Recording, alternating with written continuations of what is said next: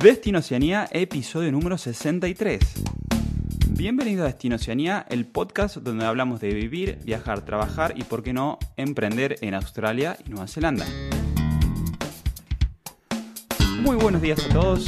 Estamos en un nuevo episodio de Destino Oceanía. Yo soy Gastón. Esta vez eh, Pato no está, pues está de vacaciones en Argentina.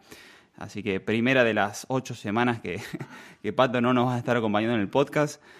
Eh, pero hoy tenemos un invitado. Vamos a estar trabajando, antes de comentarle de quién se trata, eh, les comento que el episodio de hoy es de trabajar de picking and packing en las farms de Australia. Ya vamos, vamos a estar viendo de lo que se trata, este, estas modalidades de trabajo en las farms. Vamos a hablar un poco de las dificultades, las modalidades de trabajo por hora o no por hora. Bueno, ya Nico, que es el invitado, lo, lo va, lo va a comentar.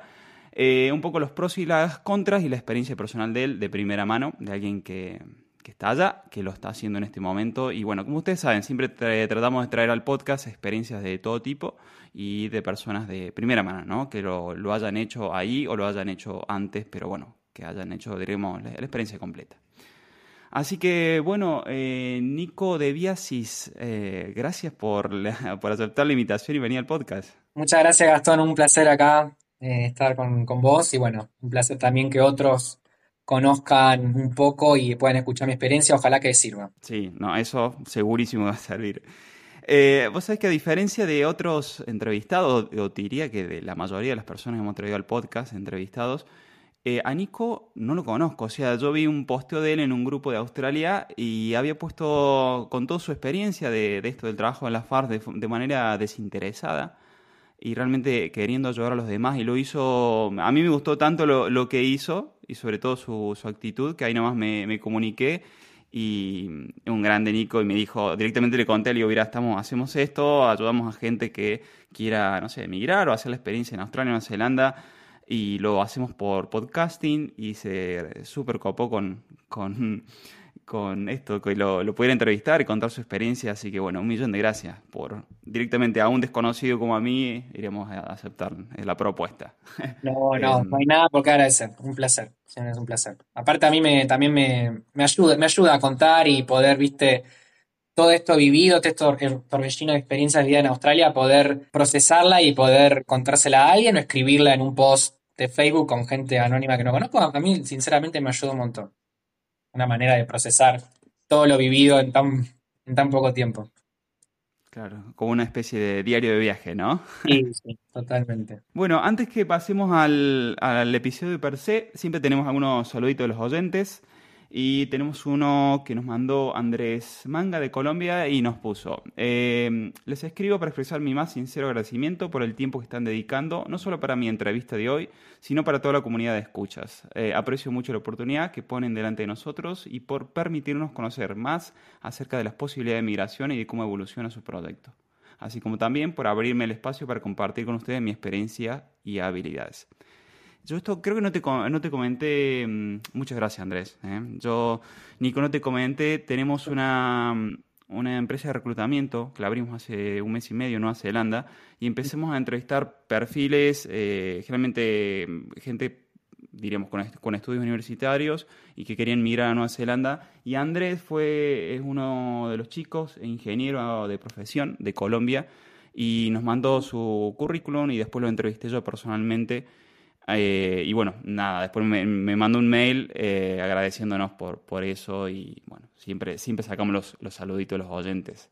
Eh, así que bueno, era, era contarte eso porque creo que ni te lo había comentado. Siempre tenemos uno. Así que bueno, antes de... Ah, ya por último y para pasar al episodio, Comentarles que Pato ya está en Argentina. Eh, primera foto que Pato es mi compañero de podcasting, que esta vez no está, pero llegó a Argentina hace unos días. Primera foto que veo de él, eh, destruido. Cuando ustedes saben lo que es viajar veintipico de horas para llegar a destino. Eh, primera foto que lo fue a buscar la familia ahí en el aeropuerto, tenía una cara desmayado. Segunda foto que veo en una parrilla. Así que estaba clavando terrible asado el compañero. Ay, qué rico. Sí, sí, sí, ahí, así que bueno. ya estás extrañando, Nico, ¿no? Eso. Sí, toda la comida argentina, sí, sí. Casera, sí, sí, lo necesito. Así, bueno, Pato, hermano, nada, que disfruten Argentina y pues nada, te tenemos, te esperamos aquí en el podcast cuando vuelvas. Eh, Nico, contar, contanos un poco esto de, de dónde venís, cuáles son tus intenciones con Australia y, qué es lo que estás haciendo ahora en este momento. Bueno, yo soy de Morón, eh, zona oeste, Gran Buenos Aires, Argentina. Eh, tengo 29 años, entonces dije, bueno, creo que el momento ahora de hacer la Working Holiday en un país de habla inglesa es ahora antes de cumplir los 30, porque como saben, con pasaporte argentino, con el tipo de visa que tenemos, en Australia es hasta los 30 años. Entonces dije, bueno, voy a hacer esta experiencia antes de cumplir 31. Voy a dejar en suspenso la profesión, yo soy psicólogo ahí. Voy a dejar en suspenso la, profesión y embarcarme en esta aventura de uno o dos años, creo que va a ser dos seguro, para vivir esta experiencia. Y bueno, acá estoy, acá estoy. Y actualmente, mm. eh, bueno, llegué en noviembre a Australia.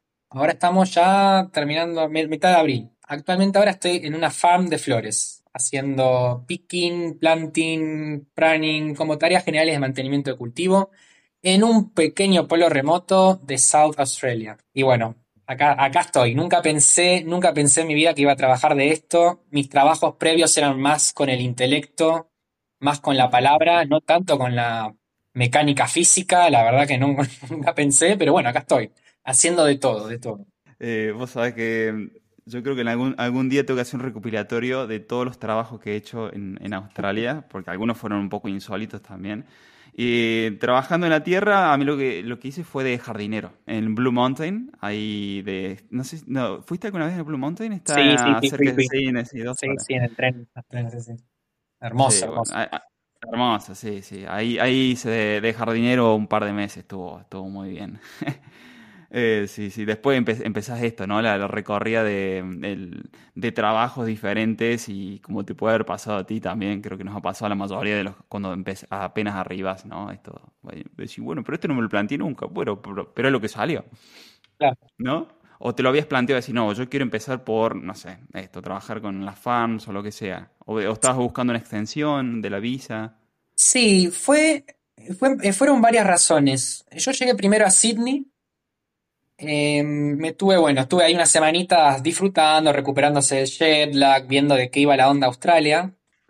Y entre mis objetivos primeros era tratar de sacarme de encima los tres meses de farm necesarios para extender la visa un segundo año en caso de que uno quiera, ¿no?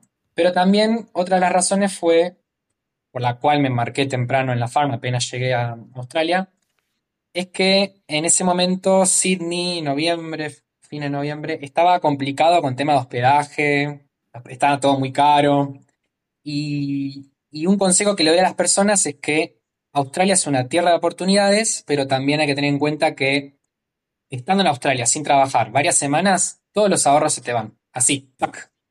Entonces, estaba como en un momento en cine en una situación medio de crisis, con menos de 700 dólares eh, en la cuenta, y dije, bueno, ¿qué hago? ¿Pido plata a amigos, a mis viejos? Eh, ¿O voy a, no sé, a la farm, donde el costo de vida por lo general es más barato que en las grandes ciudades y que por lo general el trabajo en cosechas decían que se conseguía más fácil?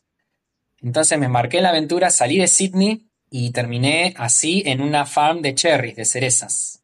Empezando mi primer trabajo como picking y packing de cherries mi primer trabajo en Australia fue de eso. Eh, y nunca antes había hecho, ¿verdad? Esto de picking No, nada. Nada relacionado al farm, nada, nada. Cero. Cero habilidades. Nunca, salvo en una maceta del balcón, plantar una plantita, pero después de otra, nunca tuve contacto así trabajando en farm, de nada. Absolutamente. Sí, nada, le digo a las personas que quizá no se animan a hacerlo, háganlo porque aprendes, aprendes, aprendes en el camino, en el momento incluso si no tienes experiencia previa manejando plantas, cultivos, nada, aprendes, aprendes. Nico, ¿querés contar un poco de lo que se trata esto picking and packing? Sí, el picking consiste en recolectado de frutas o hortalizas o verduras, eh, cualquier, o flores, en este caso estoy ahora, en flores. Eh, por lo general eh, son trabajos que responden a como una cosecha específica. Es decir, son trabajos que son intensivos y que por lo general duran uno o dos meses dependiendo el tiempo y la época del año de lo que dure la cosecha, ¿no? Son trabajos que se hacen por lo general al aire libre, requieren algunos un poco de esfuerzos físicos o requieren movimientos mecánicos repetitivos donde lo tenés que hacer durante todo el día en la misma tarea, por ejemplo son ocho horas por día haciendo lo mismo, y tiene dos modalidades de que yo rescato de trabajo el picking. Uno cuando va a trabajar en picking tiene que tener idea primero de si el trabajo va a ser pago por hora, es decir, hourly pay, es decir, vos ganás por hora una cantidad fija de dinero haciendo el picking de fruta, o piece rate. Esa palabra se la tienen que memorizar, piece rate, que es decir, a vos te van a pagar por cuánto kilo de fruta cosechada haces en el día. O sea que si sos rápido, diríamos, te conviene ir por esto, ¿no? Si sos rápido, tenés experiencia previa en en ese cultivo porque estuviste trabajando antes en, en cerezas, te conviene Peace Ray porque hay gente que ha hecho por día 500 dólares en un día. Todos dicen eso del Peace Ray. El tema es que el Peace Ray es medio engañoso porque para ser rápido, para sacar mucha cantidad de fruta, primero tenés que tener experiencia previa en eso. Segundo, tiene que haber una buena cosecha, tiene que haber un buen cultivo con muchas frutas y buenos árboles. Porque vos no puedes hacer muchos kilos de fruta en árboles que apenas tienen cerezas, por ejemplo. Entonces, a veces con el piece rate te, demanda mucha presión psicológica en el, tema de tener que apurarte para hacer más y terminás desgastándote ganando de lo mismo que hourly pay. Entonces, es para tener en cuenta. Sumado a que muchos trabajos piece rate, por lo general, me ha pasado, por eso le digo a la gente, si sos lento te echan. Me ha pasado, me han echado en una farm de frambuesas por ser lento. Lento, a ver, eh, era mi, ritmo. Te juro que hacía, iba a ritmo, pero comparado con gente que estaba años haciendo esos cultivos, obviamente que uno es lento. Entonces, bueno. Claro, hombre. Claro. Vos sabés yo, tengo una amiga que lo hace en Canadá estos seis meses y después se va seis meses a México a vivir. Eh, y ella hace esta de frutos rojos, diríamos. Y me acuerdo, ella me contaba que no se bajaba de la escalera. Para, no, sé de, qué forma lo movía, pero no se bajaba de la escalera para moverse. Es como que le desplazaba la escalera estando ella arriba. Y yo, joder. me pase la técnica. claro. Sí, sí, normalmente, ¿qué haríamos nosotros? Subí, uh, recolecta todo lo que te da el brazo, ¿no? Eh, baja, mueve la escalera, y ella no, ella movía la escalera desde arriba como si fuera un pintor, viste que los pintores lo saben hacer esto también. Pero bueno, es jugado, ¿no? Una cosa es hacerlo en piso que está nivelado y otra cosa es hacerlo en, terrenos que tienen mucha imperfección. así que imagínate. Una genia, así que me pase la técnica, es imposible. Y así que arrancaste, ¿cuál, ¿qué modalidad hiciste? O sea, ¿le hiciste el, este, el, pago pace rate? ¿Hiciste primero? Y ahí dijiste, vale, no, me, porque van muy, van muy rápido comparado al ritmo que vos tenías actual y te fuiste a que a una hourly pay. O sea, el pago por hora. Eh, sí, muchas veces no podés decidir. Eh, estuve en varias cosechas. Estuve en cherries, en raspberries, que sería frambuesas, y después estuve en uvas, en grapes. Eh, raspberries y cherry fueron piece rate y la de uvas fue hourly paid. Habiendo trabajado en varias modalidades, sin dudas para mí el hourly pay es el mejor. Pero bueno, hay gente que te puede decir otra cosa. La verdad que sí, en, en, piece rate ha habido días que llegaba a ganar más de 200 dólares por día, otros días que no, que ganaba menos y laburaba muchas horas eh, y, no lo valía. La verdad que no. Vale. ¿Y a la hora del packing, hiciste también packing? Hice packing de cereza, sí, sí. El packing, a diferencia del picking, es un trabajo que por lo general tenés que estar parado seleccionando las cerezas, en, el caso de las cerezas, seleccionando cerezas de las que son chiquitas, de las que son grandes o de las que están podridas. También poniéndolas en, poniéndolas en una caja, eh, empaquetando. Son trabajos que son más, o sea, no, no vas a pasar calor, ni luz solar, ni nada, no necesitas ponerte protector, ni llevar gorro, porque estás adentro de un, galpón, de, un, una fábrica. Pero bueno, muchas personas lo encuentran mentalmente desafiante porque es estás ahí parado mirando la cinta que pasa con las cerezas eh, varias horas seguidas. Y hay mucha gente que no se lo banca, para mí sí, eh, para mí me parecía mejor incluso porque me ponía a escuchar música mientras las cerezas pasaban y así pasaba el tiempo y no tenía que hacer ningún esfuerzo físico para nada. Bueno, salvo estar parado, pero prefería hacerlo que el picking. Sí, sí, sí. Y los trabajos de packing son siempre, siempre hourly pay. No hay piece rate en el packing, no existe. El piece rate solo aplica al picking. En el packing es hourly pay. Vas a ganar el mínimo por hora, que es 26,75 en Australia. Siempre vas a ganar eso por hora en el packing. Siempre. y el picking ese podría ser el piso, porque bueno, si vas más rápido puedes ganar más, ¿no? Podés ganar más en el picking, exactamente. Por eso hay mucha gente que prefiere el picking porque de alguna manera lo encuentran entretenido el hecho de poder ganar más dinero y, ir más rápido y bueno, no sé, yo no, lo veo, no lo veo, no lo vivo así. Tengo amigos que ah, le prefieren el picking justamente por eso, porque como ese desafío de poder ganar más dinero y, estar viste a ritmo y el tiempo les pasa más rápido. Bueno, no es mi, no es mi caso, prefiero el, packing. Muy bien. Y a, todo esto, ¿ya pudiste cumplir esos 88 días para mm, aplicar a, diríamos, extender la, la, Work and Holiday? Ya lo tenés listo eso, ¿no?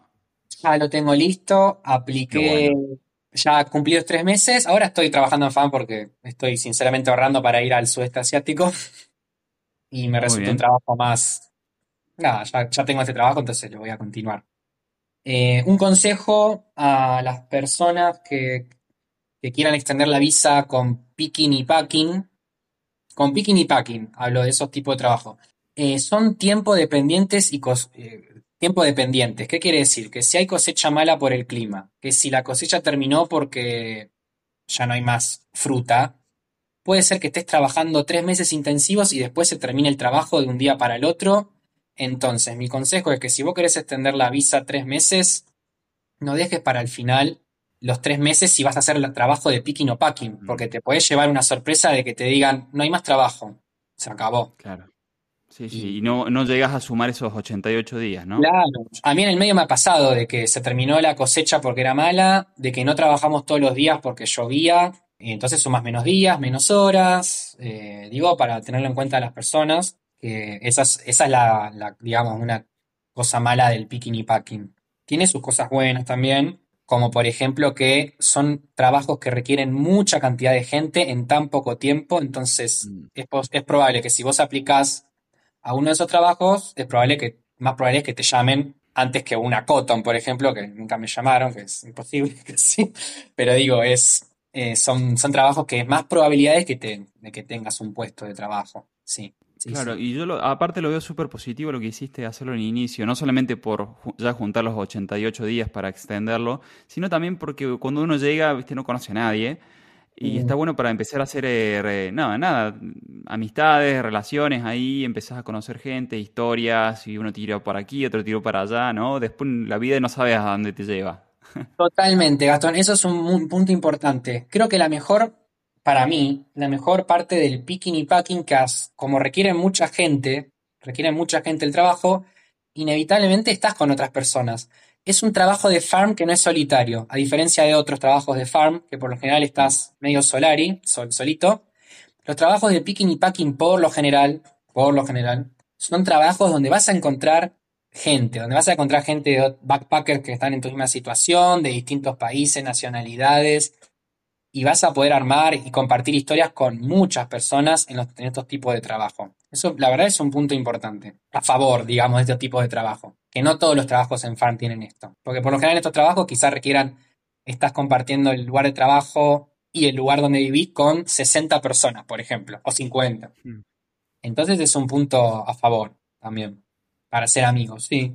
Es más, yo, yo mis amigos que hice en Australia, la mayoría son de la cosecha de cerezas. Qué bueno. empecé ahí en noviembre, sí, sí, sí. sí, sí. Qué bueno, sí, sí, no, después seguís en contacto, te ves en otros lugares, nada, la verdad está... Sí, sí, sí, eh, lo súper recomiendo, sí, sí. En ese sentido es un, es un, es un buena herramienta para conseguir eh, amigos también y compañeros de ruta. Eh, te encontrás, me imagino que la mayoría son todos chicos que están con Work and Holiday, ¿verdad? Este tipo de trabajos. La mayoría sí, la, te diría que un 80% sí. Hay de vez en cuando algún australiano, australiana. Y también hay mucha gente de las islas de Vanuatu o Samoa, viste, de las islas del Pacífico, que tienen otro convenio con otra visa. Exacto. Eh, que tienen una visa de. Eh, no sé cómo es el tipo de visa, pero tienen que trabajar con el mismo empleador para sostener la residencia en el país. O sea, en ese sentido tienen una ah, libertad para... ¿Mm? Es- exacto. Sí, esa visa antes se llamaba seasonal y estaba para la gente del Pacífico, que es justamente las islas que comentaste. Sí, Eh, sí. no estaba, no estaba disponible para los latinoamericanos ese tipo de visa. Claro, para nosotros ten- tendríamos la, la Work and Holiday, en- eh, o bueno, hay student, hay otras formas, pero bueno, si también, fuese, por gente ejemplo, también gente con student, mira. Sí, el Sí, único sí, tema es que cuando tenés que estudiar al mismo tiempo que trabajar, las farms generalmente están más lejos de los centros educativos. Tenés que tener mucha suerte que, que- que tengas una farm relativamente cerca. Eh, pero claro, después, después cuando estás de vacaciones del- de la, de la parte de la student, que no tenés que ir a, a estudiar, diríamos, claro, ahí sí tenés, por ahí tenés un mes, un mes y medio, tres semanas, lo que sea, y va- van a, a saco a hacer esto, ¿no? Eh, trabajo de farms. Totalmente, sí, sí. Pero bueno, en su mayoría, 80%, por tirar un porcentaje ahí al aire, eran Working Holiday Visa, sí, sí, sí. De distintos Vale, países. vale. Sí, sí. Bueno, aprovecho eso y mira, eh, nosotros en, en destinosoñado.com, cuando ponen Australia, ahí van a ver las visas, están todos en español, nosotros tomamos la, la información toda de la página de inmigración de Australia y lo pueden ver las condiciones para ver si pueden llegar a aplicar o no para viajar a Australia y hacer alguna experiencia como la que estás haciendo. Así que bueno, nada, se los comento, se los dejo en el enlace en la nota del episodio. Y ya aprovecho y te pregunto, Nico, eh, Sí, ¿qué pro y qué contras le encontrás al tema de este trabajo en farms y hacer picking and packing? Bueno, es una buena pregunta. Obviamente esto de mi, de mi experiencia, podrá haber gente que piense otra cosa, que te diga otra cosa, Sí. pero de mi experiencia y también escuchando a otras personas que estaban ahí. Bueno, empezamos por lo, por las contras, ¿no? Lo malo. Lo malo es que son trabajos que por lo general son cortos. Es decir, la cosecha, ¿cuánto puede durar? ¿Un mes? ¿Un mes y medio? Llegaste tarde a la cosecha, te quedan tres semanas de trabajo. Bueno, son trabajos de cosecha, de temporada. Así, seasonal work, duran poco. Si vos pensás recolectar cerezas cuatro meses seguidos, no, no, no va a suceder eso. Eh, igual, cuatro meses juntando cereza. No, es, es mucho. Otra de las contras es que a diferencia de otros trabajos que dicen se ahorra menos de lo esperado. ¿Por qué? Primero porque pagan el mínimo por hora, segundo porque a veces no trabajás todos los días en la semana, entonces menos horas por semana es menos plata, entonces quizá es más irregular, ¿no? es más irregular. Quizá una semana Mm. puedes hacer un montón y otra semana no. Por eso digo que es irregular en torno del, del tema del ahorro de la plata. Yo por lo general la ahorraba contando las semanas que había malas y semanas que había buenas y semanas que en el entremedio quizá no había trabajo, entre 400 y 500 dólares por semana ahorraba. A nivel estándar podría ser un poco bajo. Otra de las no, claro. Mm. otra de las contras podría ser que, bueno, son trabajos donde las tareas son siempre las mismas, ya sea picking o packing, es siempre lo mismo. No, no es apto para gente que se aburre fácil, o al menos Mm. inténtenlo, pero digo, no va a haber mucha novedad en el trabajo, va a ser siempre la misma tarea, que requiera siempre el mismo movimiento físico o estar parado siempre. Algunos lo pueden considerar aburrido, sí, pero bueno, otros lo pueden considerar fácil porque no requiere una habilidad previa. Eh, Claro, y no- y ahí me meto- tampoco y el ahí tema meto- inglés, sí, no, no es una necesidad ahí, ¿no? Exacto, y ahora me meto en la, en, en la- en lo a favor, es Mm. justamente eso, que no, habilidades previas no necesitas, nivel de inglés no necesitas, en general. Hay gente ahí que estaba en las farms que no sabía nada de inglés, sal- sal- salvo decir hola, ¿cómo estás? Eh, nada más. Otra de los puntos a favor, como te dije antes, es que son trabajos que por lo general van a requerir gente, entonces es más probable que te tomen si aplicás a un trabajo de picking o packing que otro tipo de trabajo. Más fácil, digamos, te pueden tomar más fácil. Otro de los puntos a favor, para mí el más importante, es la cantidad de personas que puedes conocer, digamos. Son trabajos masivos con mucha gente, entonces quizás te estás viviendo en un, en un pueblo minúsculo donde no hay nada, pero tenés ahí la calidez de la gente y, y de los otros compañeros de trabajo que pueden hacer que tengas una linda experiencia. Te digo que mi mejor momento de Australia fue en el juntando cerezas ahí en un pueblito en Young, en New South Wales. Fue la mejor Mm. experiencia que tuve en mi vida, aunque mm, no ganaba mucho dinero, pero la verdad que fue lo mejor, fue lo mejor que hice hasta ahora en Australia, por ahora. Qué bueno. Qué bueno, sí, sí, han hecho piña, comunidad ahí con los chicos, ¿no? Buenas amistades. Sí, sí, sí, la verdad que sí, sí, sí. Sí, sí, porque después es, es lo que trasciende, ¿no? Uno se va encontrando en diferentes lugares, Así que creo que lo que trasciende es eso también y yo, lo, que más me, me, quedó fue eso, las amistades que fui haciendo mm. durante todo el viaje, la experiencia, así que muy bien, la verdad que buenísimo. Bueno, Nico. Sí, sí, estoy, pensando si me olvidé alguna contra o pro, pero creo que ya dije todos. Eh, bueno, es también, estos trabajos por lo general están situados en pueblos pequeños, eh, mm qué sé yo, es, no sé si es un pro o una contra, depende que, que te gusta a vos o no.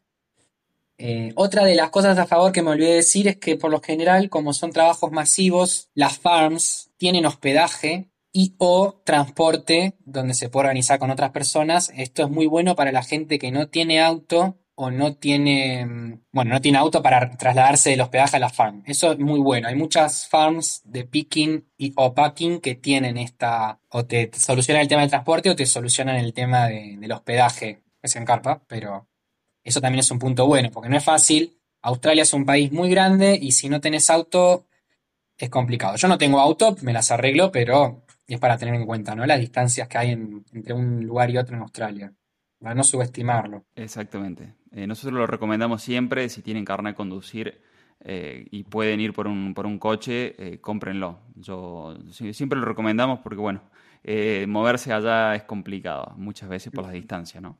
Sí, sí. Nico, lo, último que me queda por preguntarte, em, ¿por qué te decidiste por Australia? ¿Qué fue lo que te llevó a ir ahí a Australia? varias razones. Primero, quería estar en, en un país de habla inglesa para mejorar mi inglés. Intenté con Nueva Zelanda, pero el tema de las visas en Nueva Zelanda está complejo. Se acaban enseguida, al menos para argentinos. Sí. Entonces dije Australia, vamos con Australia. Cumplía los requisitos, el examen de inglés, los estudios universitarios. Entonces dije, bueno, vamos a intentar con Australia. Aparte, yo había ido antes a Nueva Zelanda de turista y nada, y quería conocer Australia. Y como te dije antes, otra de las razones es mi edad estoy a punto de cumplir los 30, ya después de los 31, vos sabés que cuando ya tenés 31 no podés aplicar con pasaporte argentino a la visa de Australia, a la Working Holiday al menos. Entonces dije, bueno, mi tiempo es ahora, me parece, y bueno, entonces también me decidí por eso. Y sobre todo para viajar, conocer otros lugares, otra gente, más que nada por la experiencia del viaje. Eh, no tanto por el ahorro de dinero, hay mucha gente que viene acá mm. para hacer una diferencia con el dinero, pero bueno, no, no es mi objetivo eso. Ah, mira, muy parecido a lo, que, hice yo en, su momento también. Fui al límite de los 30 y fui más, más, o menos como una, experiencia de vida como la tuya, así, muy mm. parecida. Pues nada, Nico, eh, muchísimas gracias por, por, nada, por esto, permitirme eh, entrevistarte y que puedas contar tu experiencia, súper positivo todo, diríamos, eh, muy buena data y bueno, me alegro mucho que estés allá haciendo, haciendo esa vida y que nada, que lo, que lo disfrutes, que lo aproveches y que te vaya muy bien. Gracias, Gastón. Un placer, un placer.